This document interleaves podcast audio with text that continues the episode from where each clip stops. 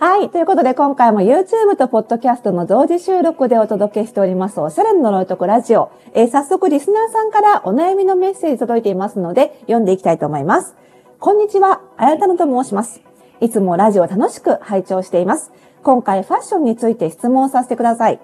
私は、北欧の雑貨やライフスタイルに関するサイトが好きです。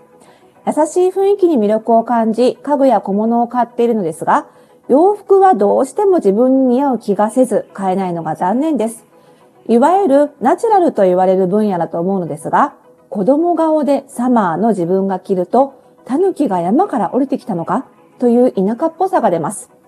手持ちのワンピースはくすんだ色、綿素材、ダボっとしたシルエットで、久野さんが以前おっしゃっていた色や素材、形が自分には似合っていないのかなと思うのですが、ナチュラルテイストの服を着る際にどういう点に気をつけたらいいかアドバイスいただけますと幸いです。ということで、あやたのさん、ありがとうございます。メッセージ。じゃあ今日はですね、まあ、ナチュラルテイストを例に挙げてということにはなるんですけども、えー、自分に似合いづらいテイストの服を着こなすときにどう考えていったらいいかということをお届けしていきたいと思います。えー、今回は710回目の配信でございます。この番組ではあなたに巻きつくファッションへの思い込み、イコールおしゃれの呪いをバーサバと解いていきます。服装心理学をベースにおしゃれをもっと楽しみ、自分を変えるコツをお届けしています。お相手はパーソナルスタイリストで公認心理師の久野里沙です。本日もよろしくお願いいたします。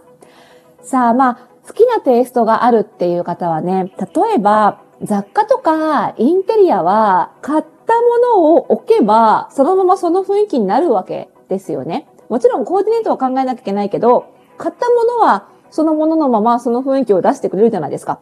だけど、洋服はそれを自分が着るわけですよ。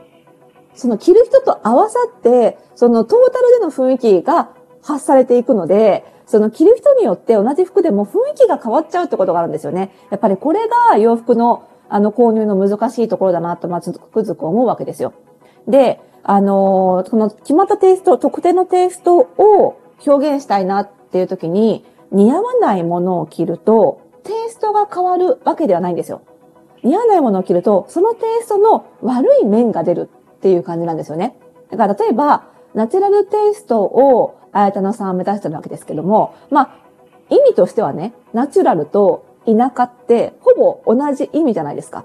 でも、ナチュラルっていう見え方と田舎っていう見え方って明らかに意味合いは近しくても田舎っていう見え方は悪く出ちゃってますよね。似合わない服を着た時の悪影響ってこういうところにあるんですよね。だから、まあやっぱり、あの、いまいちしっくりこない原因は、あの、あやたんさんがご自身で分析されている通り、そのナチュラルテイストと一般的に呼ばれているものを、そのまま王道のものをそのまま着ると、やっぱり自分の外見と調和しづらい。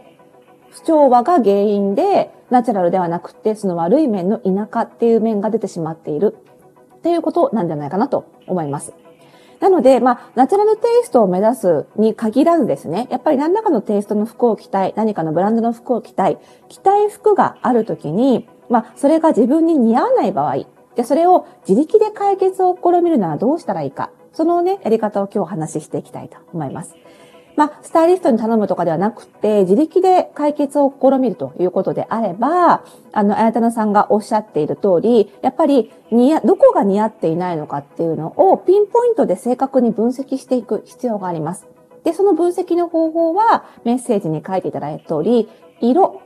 形、質感、この3つそれぞれをチェックしていくことになります。どれが似合っていないのか、一番似合ってないのは、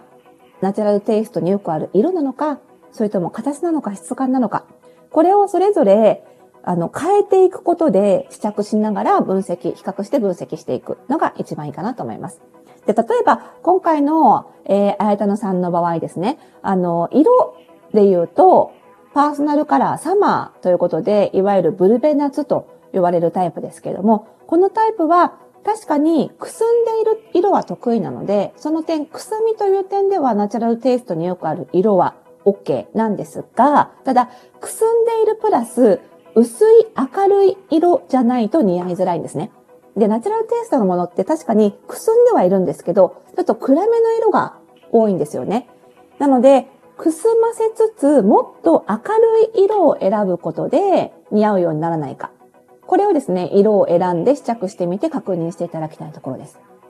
そして次、質感と形。これに関しては今回、あの、いっぺんに確認できるかなと思うんですけれども、あの、あやたなさんは、えっ、ー、と、子供顔でサマータイプっていうことなので、あの、結構ね、ナチュラルタイプの服って、あの、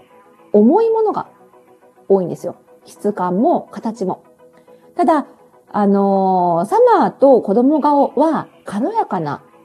形、質感の方が似合うので、この点で違和感が出てる可能性もあります。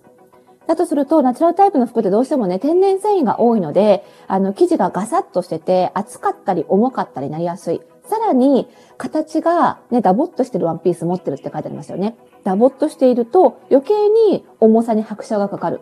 だからこの辺をシルエットをもう少し細くするとか、あとは生地を天然繊維ではないものを探して選んで、もう少し軽さを出すか。このどちらかで軽くしていったら似合わないかなっていうこともちょっとチャレンジしてみてください。で、今、形、質感、色、それぞれについてね、ちょっとこの辺改善していったらもっと似合うようになるかもよっていうポイントをお伝えしたんですが、この全てをいっぺんに変えてしまうと、結果的にどうなるか。似合うようにはなるかもしれませんが、今度はナチュラルテイストから離れます。似合う服も色と質感と形で決まりますが、同じようにテイスト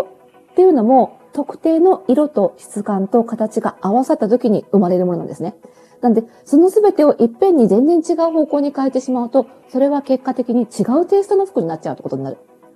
それは、今回多分、あやたのさんは望んでないと思うんですよね。あくまでナチュラルテイストが好きだから、その範囲の中でもっと似合うようになったらいいなっていうご希望だと思うので、その場合には、色、形、質感全部を変えるんじゃなくて、一個ずつちょっとずらしていく。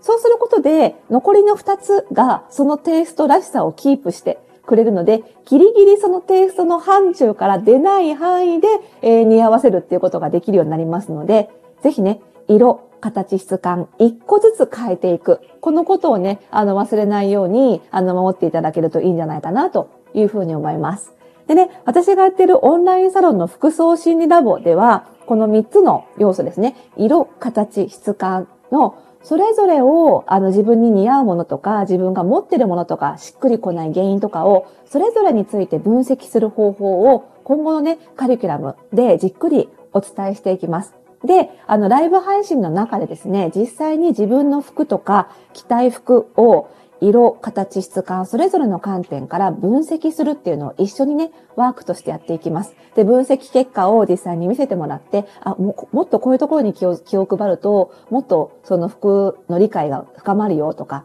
服を見る解像度が上がるよっていうフィードバックも、あの、リアルタイムで受けることができるので、あの、服を選ぶ目っていうのが、すごくね、あの、深まるし、精度が上がると思いますのでね、あの、ぜひ、あの、自分で、あの、もっとね、しっかり服を選ぶような、選べるようになりたいとか、あとは、好きな服を似合わせる形で着られるようになりたいという方にはね、本当にもってこいのカリキュラムになると思いますので、えぜひね、服装新ラボの活用も検討していただきたいなと思います。もちろんそのあたりはね、我々のようなプロのスタイリストに頼んでいただければ、あの、お似合いになって、かつ好きなテイストが実現できる洋服を選んでお見立てすることはできるんですけれども、